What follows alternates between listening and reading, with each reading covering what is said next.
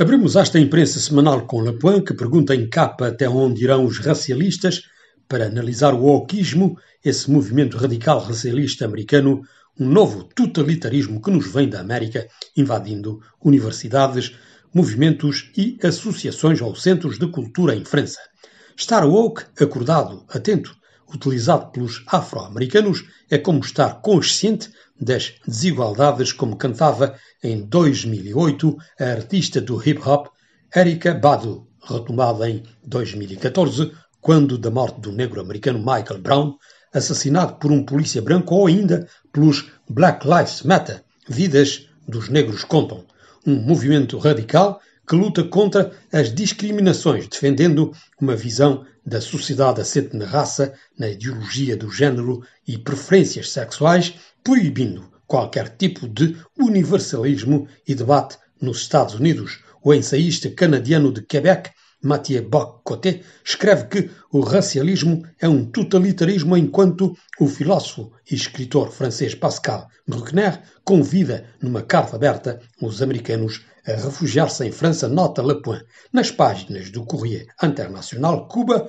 um regime que só fabricou ruínas. Começou ontem o oitavo Congresso do Partido Comunista Cubano em plena crise económica feita de penúrias e de inflação. Contudo, segundo um escritor e jornalista cubano em Havana, desde que os comunistas chegaram ao poder em 1959, nunca houve dias melhores. As graves crises económicas criaram fantasias de um passado de prosperidade que nunca existiu. A obstinação do Partido Comunista é tão proverbial como criminosa, mas nós, os cubanos, temos também culpa nesta situação, mas continuamos a deitar as culpas só para clique na liderança, sem dizer que gostamos de alimentar o mito de que no tempo em que os soviéticos nos ajudavam, tudo no mercado existia, ordenados, a moeda tinha valor, mas fomos condicionados por ameaças e medos que nos fazem repetir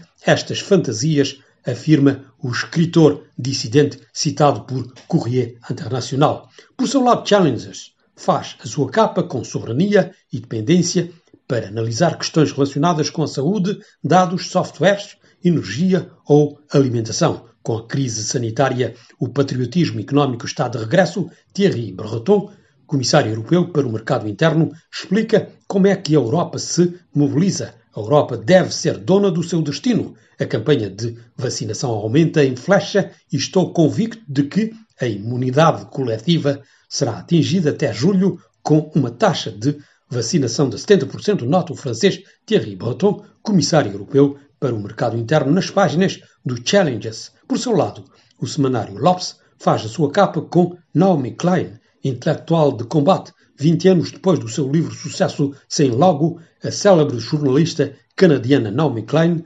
autora também de A Doutrina do Choque, continua a ser um dos raros íconos mundiais da esquerda radical. Em entrevista ao semanário Naomi Klein, afirma que todas as crises estão interligadas e que é o ativismo dos jovens que permitirá lutar tanto contra as mudanças climáticas como contra as injustiças sociais.